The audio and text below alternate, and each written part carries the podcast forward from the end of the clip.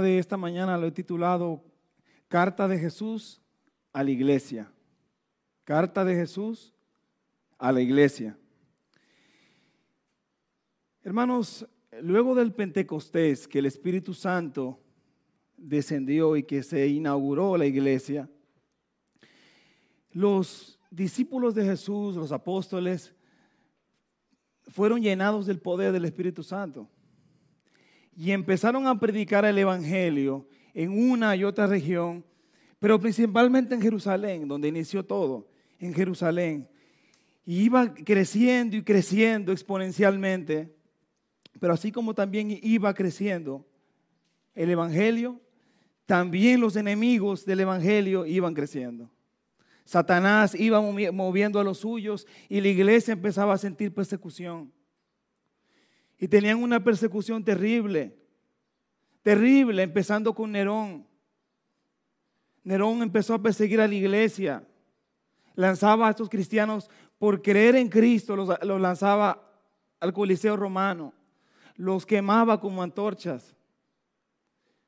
Y esa era la persecución que tenía la iglesia los apóstoles del Cordero, todos murieron. Todos murieron de forma violenta.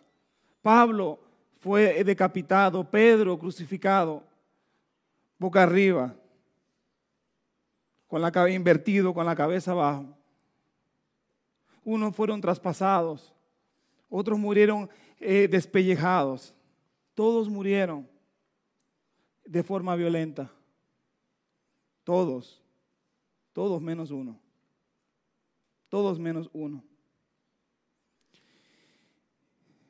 Alrededor del año 90, al apóstol Juan ya lo habían intentado matar en algunas ocasiones, pero este segundo emperador eh, romano, Domiciano, decide salir de él, deshacerse de él, y envía a este anciano a una isla desierta a la isla de, Patmos, en Grecia. Y estando ahí en Patmos, y quisiera que vayamos al libro de Apocalipsis, capítulo 1.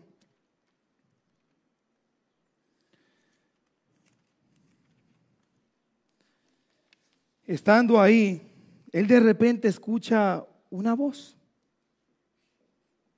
Él escucha una voz. Y esta voz, en el capítulo 1, versículo 11, le dice lo siguiente. Yo soy el alfa y la omega, el primero y el último.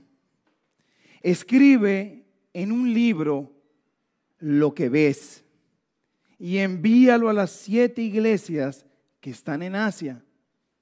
A Éfeso, Esmirna, Pérgamo, Teatira, Sardis, Filadelfia y la Odisea. Y me volví para ver la voz que hablaba conmigo. Y vuelto vi siete candeleros de oro. Y en medio de los siete candeleros, uno semejante al Hijo del Hombre vestido de una ropa que llegaba hasta los pies y ceñido en el pecho con un cinto de oro. Su cabeza y sus cabellos eran blancos como blanca lana, como nieve, sus ojos como llama de fuego y sus pies semejante al bronce bruñido, refulgente como en un horno, y su voz como estruendo de muchas aguas. Tenía en su diestra siete estrellas, y de su boca salía una espada aguda de dos filos.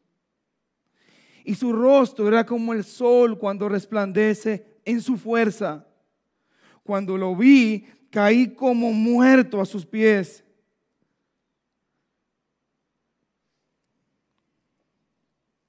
Y él puso su diestra sobre mí, diciéndome, no temas, yo soy el primero y el último, el que vivo y estuve muerto, mas he aquí vivo por los siglos de los siglos, amén. Y tengo las llaves de la muerte y del Hades. Escribe las cosas que has visto las que son y las que han de ser después de estas.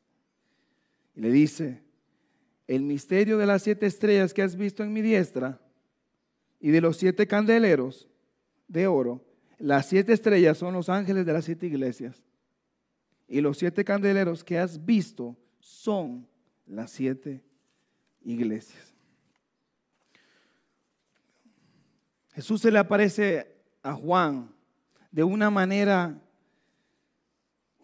increíble, de una manera sobrenatural, con ojos de fuego, con, una voz de de muchas aguas. Eh, eh, o sea, Juan empieza a ver eh, una imagen de Jesús que lo deja impactadísimo. Es una imagen de Jesús que sacudió todo su ser, todo su ser. Y le dice, y le dice, escribe, escribe lo que has visto. O sea, lo que has visto ahora en el capítulo 1, la que acabamos de leer. Escribe lo que has visto. Escribe lo que es, lo que está sucediendo, que, son el capítulo 2 y el capítulo 3 del libro de Apocalipsis, que nos va a hablar de las siete iglesias. Y lo que ha de ser del capítulo 4 hasta el 22 de Apocalipsis.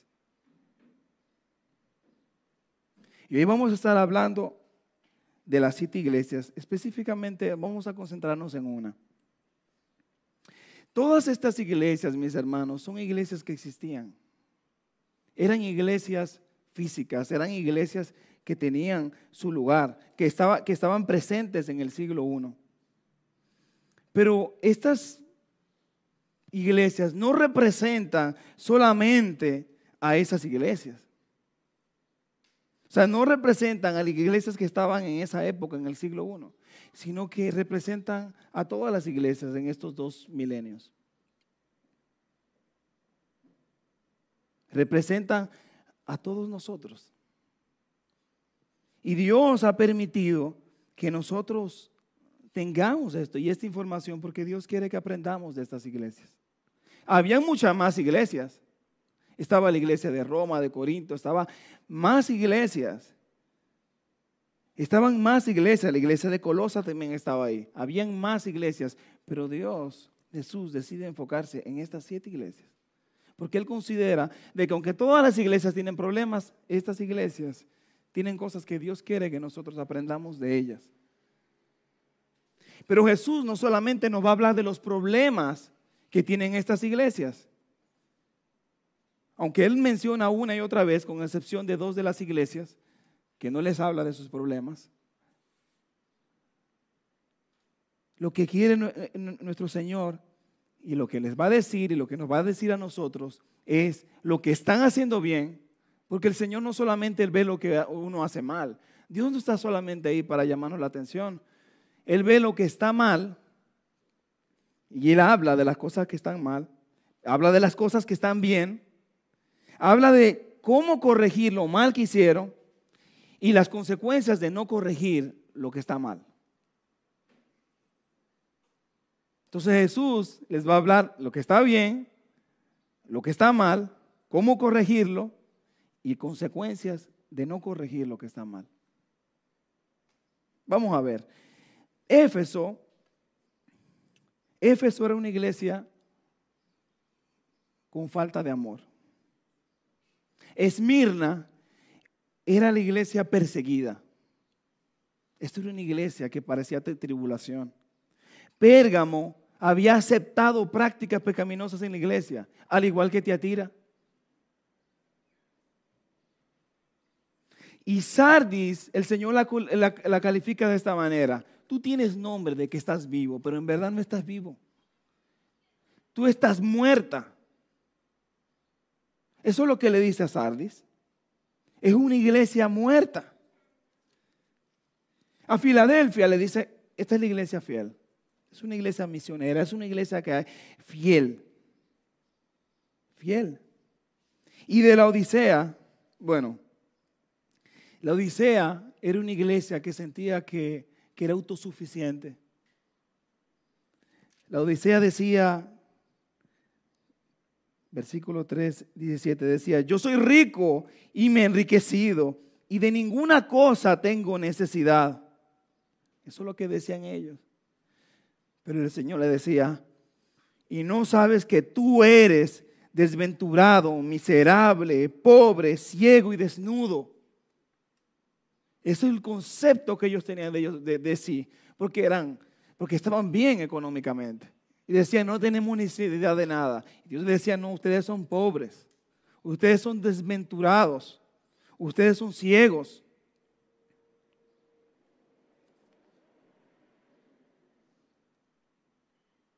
Y ahora quiero enfocarme en la iglesia, el mensaje a Éfeso. Vamos a enfocarnos, ¿qué es lo que le dice el Señor a la iglesia de Éfeso? Así que vamos al capítulo 2, versículo 1. Este es el mensaje a la iglesia de Éfeso. Bueno, Éfeso está ubicada, esa iglesia estaba ubicada en lo que hoy, hoy día se conoce como Turquía. Y era una iglesia que adoraban, eran muy pecaminosos, adoraban a la, diosa Diana, Diana, tenían más de medio millón de habitantes, eh, estaban bien en su economía, pero eran, muy idólatras y había mucha perversión, había mucha prostitución. Y en medio de esa iglesia eh, Dios utiliza al apóstol Pablo para que su tercer viaje misionero, él establezca esa iglesia ahí, en medio de esa perversión.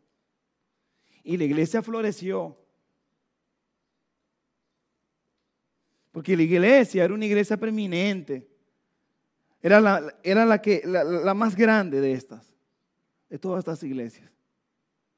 Y claro, habían sido muy bien instruidos habían sido instruidos por el apóstol Pablo, habían sido instruidos por, eh, Timoteo. Timoteo llegó a ser eh, el pastor de esa iglesia.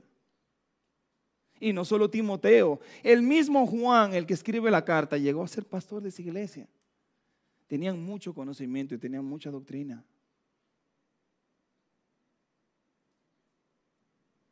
Pablo duró dos años predicando en Asia. Y muchos llegaron a convertirse. Muchos. Muchos gentiles y judíos se convirtieron. Ahora el Señor tiene un mensaje a esta iglesia. Esta iglesia que ya tiene unas décadas que se ha formado, que se ha establecido. Dios tiene un mensaje para esta iglesia porque esta iglesia ha cambiado. Esta iglesia no es la misma que cuando empezó. Algo ha sucedido con esta iglesia y vamos a ver qué nos, dice la palabra, qué fue lo que sucedió exactamente con esta iglesia. Capítulo 1, le dice, escríbele al ángel de la iglesia de Éfeso. Escríbele al ángel de la iglesia de Éfeso. Y es bueno entender que cuando la Biblia se refiere aquí a ángel, se está refiriendo al que lleva el mensaje. La Biblia no siempre cuando habla de ángel se refiere a esa figura celestial. No, muchas veces se refiere a personas, a un mensajero, a un predicador, alguien que lleva la palabra. Alguien que lleva la palabra. Cuando le dice, escribe al ángel, porque el orden fue el siguiente, de la divinidad, del Padre al Hijo, pasó al ángel, después a, Juan, después Juan al libro, escribe el libro, el libro mándaselo al, ángel de la iglesia, al mensajero, al predicador, al pastor, y ese lo va a llegar a la iglesia.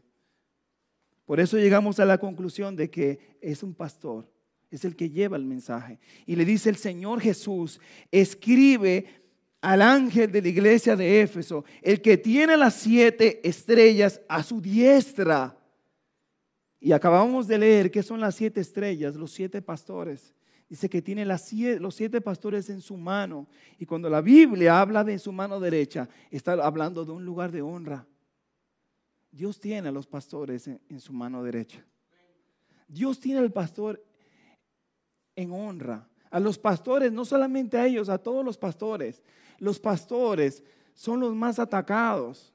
A veces pensamos que no, pero son los instrumentos que Dios puso ahí para predicar el Evangelio. Y cuando cae un, un pastor, ¿qué es lo primero que sucede? Se anuncia, se pone por todas las noticias. Mira, y era pastor. Y mira el pastor lo que hizo. Y mira esto. Y no quiero poner ejemplos, pero hay una pastora que hemos escuchado porque así es que funciona el mundo. Así es que funciona Satanás. Él lo que quiere es desacreditar a la iglesia y si coge la cabeza sabe que si hiera al pastor va a causar estragos. El pastor no es Dios, el pastor no es Jesús. Ahora, perdón, Jesús es nuestro pastor. Pero ustedes saben a qué me refiero. El pastor, el pastor físico, los pastores que están aquí en la iglesia, no son Dios. Son humanos también y sufren muchos ataques. ¿Y qué nos dice la palabra acerca de los pastores? Nos dice, Jesús dice que lo tiene en su mano derecha. Los tiene en un lugar de honra. ¿Y qué dicen? ¿Y qué nos dice a nosotros? Que oremos por ellos, que los honremos. Eso es lo que nos dice la palabra. Eso es lo que nos toca a nosotros, doblar rodillas. Doblar rodillas. Porque Dios los puso ahí, si los puso ahí, por algo el Señor permitió que estuviesen ahí, con todos sus defectos, con todo y que quizás no estemos de acuerdo en muchas cosas que piensa o que dice, tenemos que tener respeto. Y a veces los pensamientos van por encima del respeto. Y Dios quiere eso de nosotros. Dios tiene a estos pastores en su mano y yo creo que Dios tiene a todos los pastores, sus pastores en su mano derecha, en un lugar de honra. Y el que anda en medio de los siete candeleros de oro, y el que anda, Jesús, los siete candeleros representan a las siete iglesias. Y las siete iglesias no representan, no son Em, no son estos, no son edificaciones, somos nosotros. Las iglesias son personas. Y dice que Jesús pasa en medio de las personas. Jesús, está, Jesús sabe lo que pasa en cada iglesia. Jesús está al tanto de todo lo que sucede en la iglesia. Y ahora les dice en el versículo 2, yo conozco tus obras y tu arduo trabajo y paciencia y que no puedes soportar a los malos y que has probado a los que dicen ser apóstoles, pero en verdad no lo son. Y los, y los has hallado mentirosos. Él dice, yo conozco, yo sé. Le dice, yo conozco tus obras. Yo conozco tu arduo trabajo. Yo sé que tú eres paciente, que eres perseverante. Le dice a esta iglesia. Yo siento, yo sé que tú no que has probado los que dicen ser apóstoles y no lo son, y los hallados mentirosos, tienen un celo, tienen un celo por la iglesia, tienen un celo por la verdad. Y no solamente han trabajado como, como, cristianos, yo solamente, sino que han tenido discernimiento. Yo conozco han comprobado los falsos maestros, las falsas perseverantes, le dice los han encontrado mentirosos. Yo siento, yo sé que tú no eres una iglesia que Dios que has probado los que dicen ser apóstoles y no lo son y los hallados mentirosos tienen un celo tienen un celo por la iglesia. Y tanto discernimiento un celo por que, la habían, verdad. que habían podido separar grupos que se querían introducir en la iglesia. Y no solamente han trabajado como herejías y con cosas como cristianas. En el, versículo yo solamente sé, le dice, pero tienes esto. Yo conozco han comprobado. Tienes ese que paciente, que aborreces las obras de los, le los los cuales yo también aborrezco. Yo siento, yo sé y cuando nosotros en la iglesia que Dios que has probado los que dicen ser apóstoles y no lo son, nadie hallado mentirosos, tienen que un celo tienen un celo por la Nadie iglesia. tiene tanto discernimiento celo por que, la habían, verdad. que habían podido separar ¿quiénes fueron grupos este que se grupo? querían introducir en la iglesia es- y no solamente han trabajado como herejías y con- cosas como torcidas. cristianos, En el versículo solamente si le dice, tenemos "Ni- pero tienes esto. la palabra que viene han comprobado, tienes las y aborreces las obras de los dice los cuales yo también Yo aborrezco. yo sé de que este grupo de personas se creían superior a los demás y querían introducir esto a la iglesia de Éfeso. Pero, pero Éfeso estaba blindada. ¿Por qué? Porque Éf- Éfeso tenía conocimiento. Éfeso tenía conocimiento y Dios lo sabía. Ellos no permitían falsas enseñanzas. Habían hecho énfasis. Como les digo, tenían, tenían buenos simientes. Tenían del apóstol Pablo, tenían a Timoteo, tenían a Juan y otros grandes hombres de Dios que estaban ahí y lo habían instruido muy bien. Versículo 3. Ah, perdón. Dice, y que aborreces. Y es bueno tener esto claro. Dice que aborreces las obras. Nosotros estamos llamados a reprender lo mal hecho. Estamos, nosotros no podemos estar de acuerdo con lo malo. Nosotros estamos llamados, aquí dice, a, a- aborrecer lo malo. Lo malo que hace una persona, pero no a la persona. Nosotros estamos ya, yo no puedo estar contento con las malas obras, pero no lo puedo, yo no puedo, no lo puedo hacer personal. Yo, dice, aborreces las obras, yo puedo aborrecer las obras que hacen los demás, lo mal hecho, pero no a ellos. No a ellos. Tengo que orar por ellos. Pero no puedo aceptar lo mal hecho tampoco como cristiano. Versículo 3, volvamos al 3 y ha sufrido, y le sigue diciendo las cosas positivas y buenas de Éfeso, una iglesia que ha sufrido, y has tenido paciencia, y has trabajado arduamente por amor de mi nombre, y no ha desmayado. Has sufrido, has permanecido, has logrado soportar. Has logrado, lo has logrado, dice, y has trabajado arduamente por amor de mi nombre y no has desmayado por mí, por mi nombre, porque por mi persona has trabajado arduamente. O sea, no era una iglesia vaga. Era una iglesia que cuando se le llamaba, decían presente. Sí, aquí estamos. Era una iglesia que estaba ahí. Cualquier actividad estaban presentes. Tenían conocimiento y estaban presentes. Trabajaban duro. Y si lo vemos así, y si lo vemos así como lo presenta y nos quedamos aquí, wow, qué carta. Imagínense, hermanos, que ustedes son la iglesia de Éfeso y aquí, y aquí concluimos. Ese fue el mensaje del Señor para ustedes. ¿Qué les parece? Wow, qué bonito. Wow, ¿verdad? Como que sube el ego. Eh, el Señor, mira, el Señor está consciente de todo lo que yo hago. Muy bien.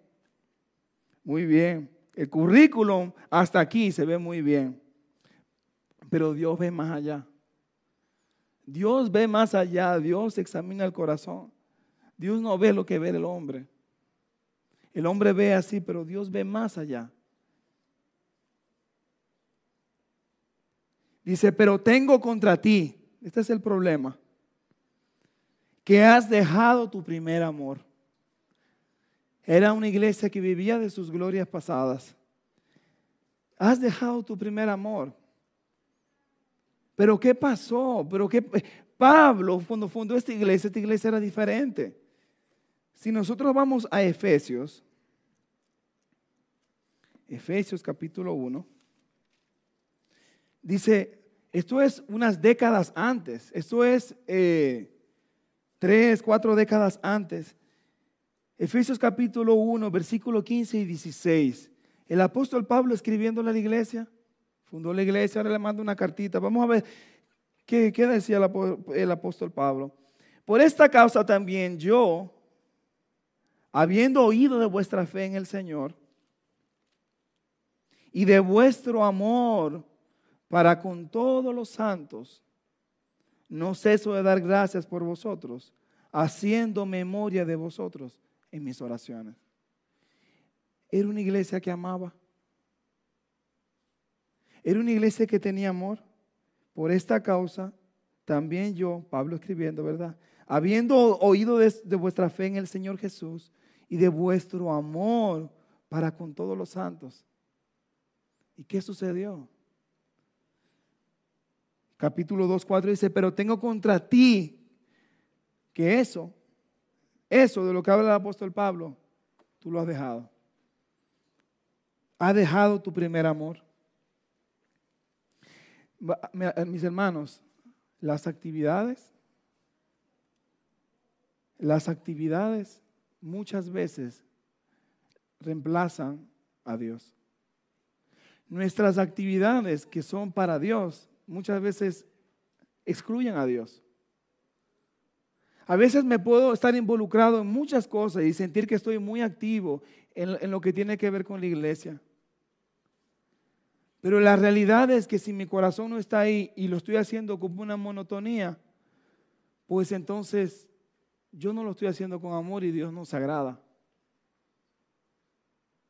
Yo no puedo llegar en mi mente a comprender de que porque estoy activo en la iglesia, estoy bien con mi Señor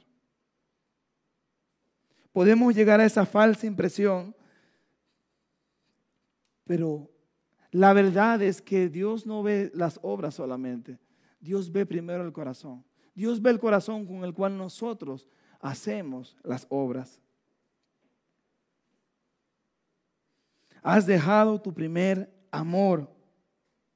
Cuando nosotros estamos enamorados, y aquí creo que todos hemos estado enamorados, cuando estamos enamorados, nosotros hacemos todo lo posible por estar con esa persona de la cual estamos enamorados.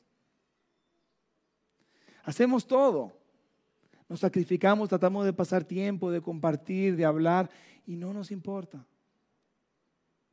Pero al pasar de los años vienen problemas y vienen y, el estrés de la vida hace que como que vaya menguando.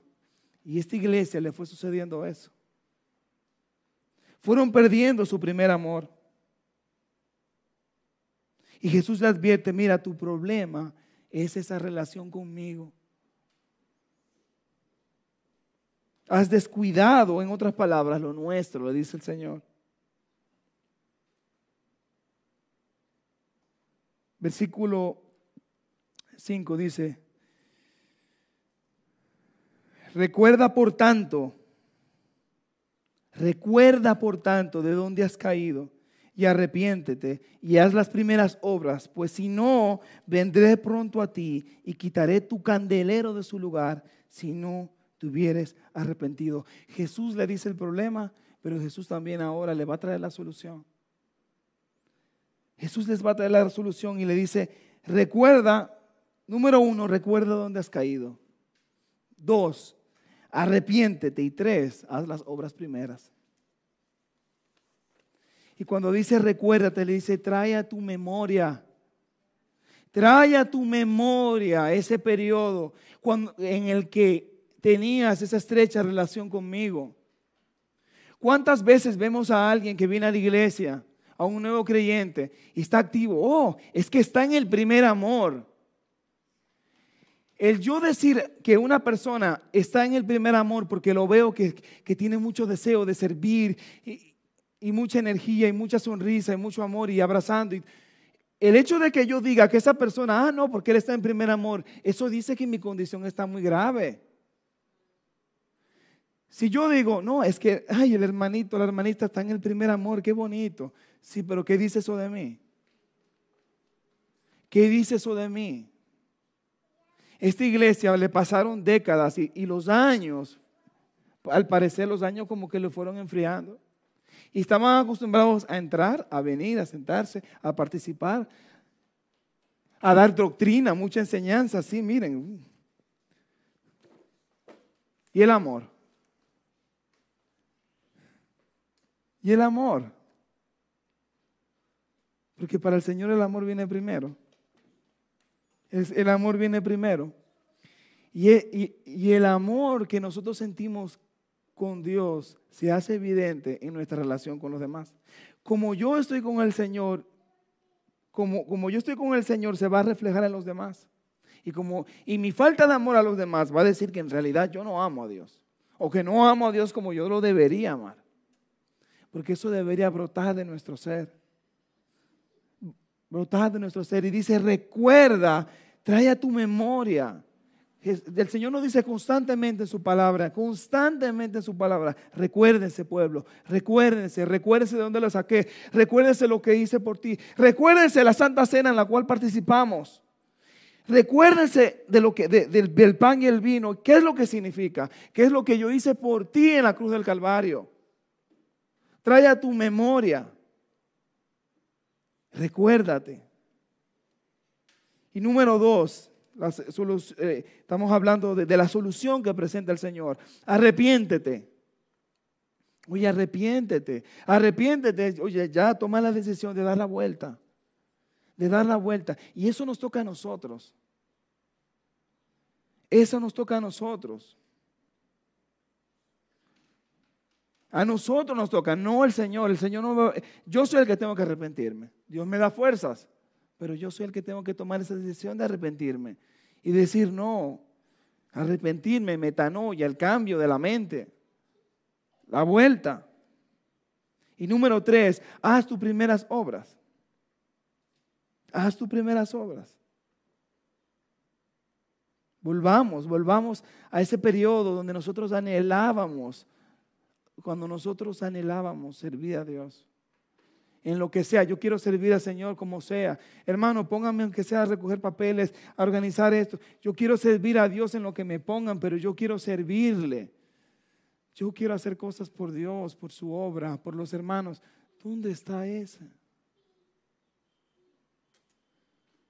¿Dónde está ese? Y todos somos culpables de esto, todos, todos nosotros somos culpables. Si empieza a llover no podemos predicar. No sé si, si, se presenta cualquier cosa, como que siempre hay una excusa para dejar de hacer la obra. Y todos somos culpables. Y yo siento que el Señor nos está llamando la atención, así como lo decía en Éfeso. Ustedes tienen muchos años, tienen mucha doctrina. Pero vuelvan al primer amor, que esto es más importante, lo después. Lo, lo otro también es importante, pero viene después. Viene después. Versículo 5.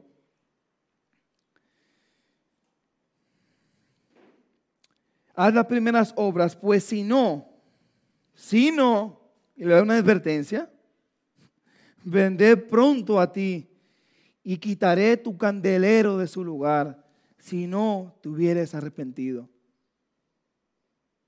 Nosotros somos salvos. Nosotros no perdemos la salvación. Nuestra salvación está segura en el Señor. Lo creemos así porque así dice su palabra. Nosotros estamos seguros en el Señor. Pero lo que podemos sí perder es muchas bendiciones. podemos perder muchas bendiciones.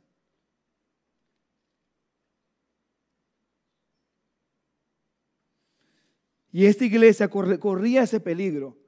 Éfeso corría el peligro de ser cerrada, de apagarse su luz, de dejar de ser una influencia positiva en esa sociedad. Corría ese peligro. Y vemos que al final eso fue lo que pasó con Éfeso. Ahora en Turquía lo que hay es un montón de, de escombros y piedras. Eso es lo que ha sucedido con esa iglesia.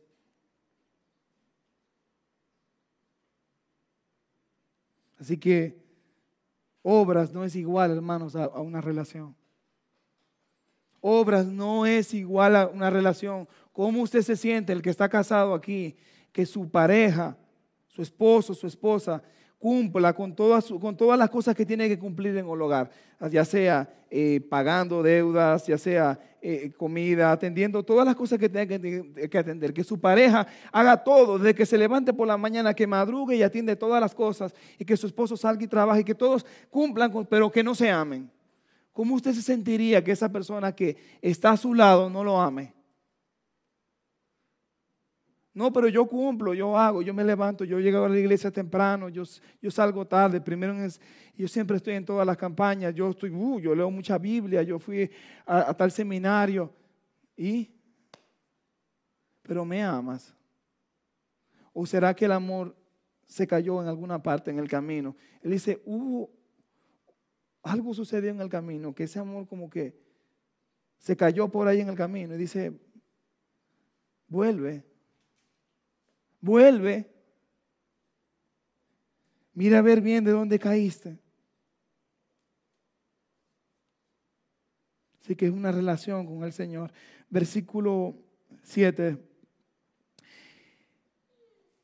El que tiene oído, oiga lo que el Espíritu dice a las iglesias.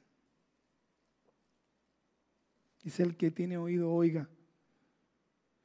Si la iglesia deja de escuchar lo que el Señor le está hablando, ya no va a ser más iglesia. Lo que va a ser es un grupo de reuniones, pero la presencia de Dios no va a estar ahí. Quizás pueda permanecer un grupo de personas en actividades, cantando, eh, leyendo, pero la presencia de Dios ya no. Oye lo que el Espíritu dice a las iglesias. Oye, escucha, escucha lo que dice su palabra.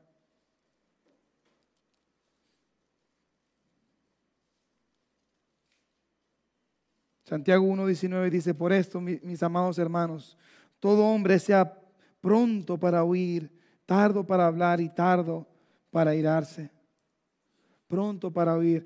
El Señor habla, pero el Señor quiere no solamente estar hablando constantemente, sino que nosotros reaccionemos. Y dice, al que venciere, le daré de comer del árbol de la vida, el cual está en el, en medio del paraíso de Dios.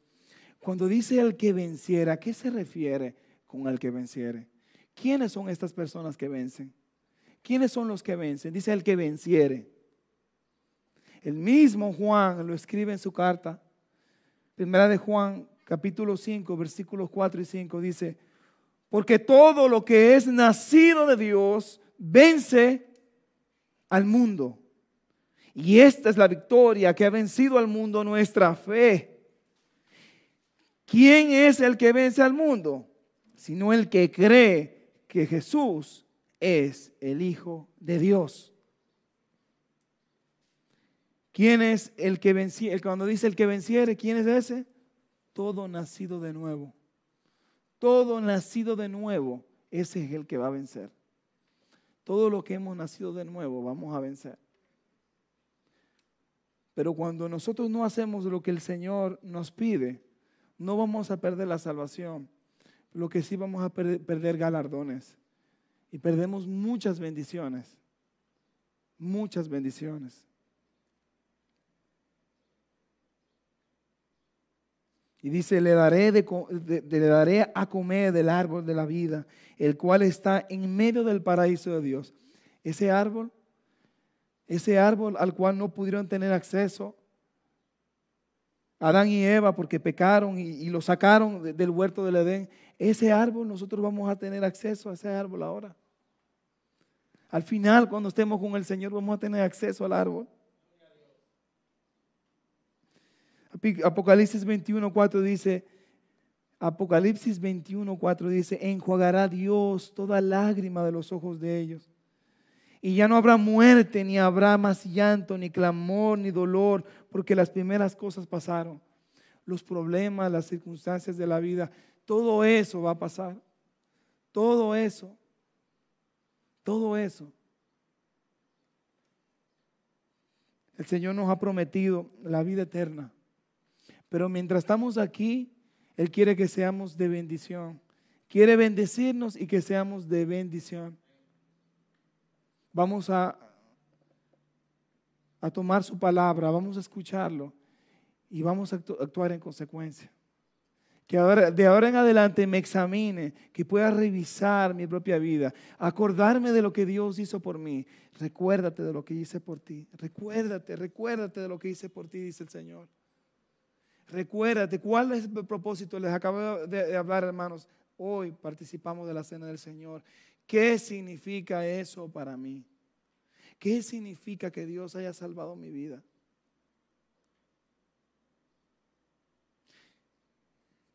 Y el Señor continúa luego tratando con cada una de las iglesias.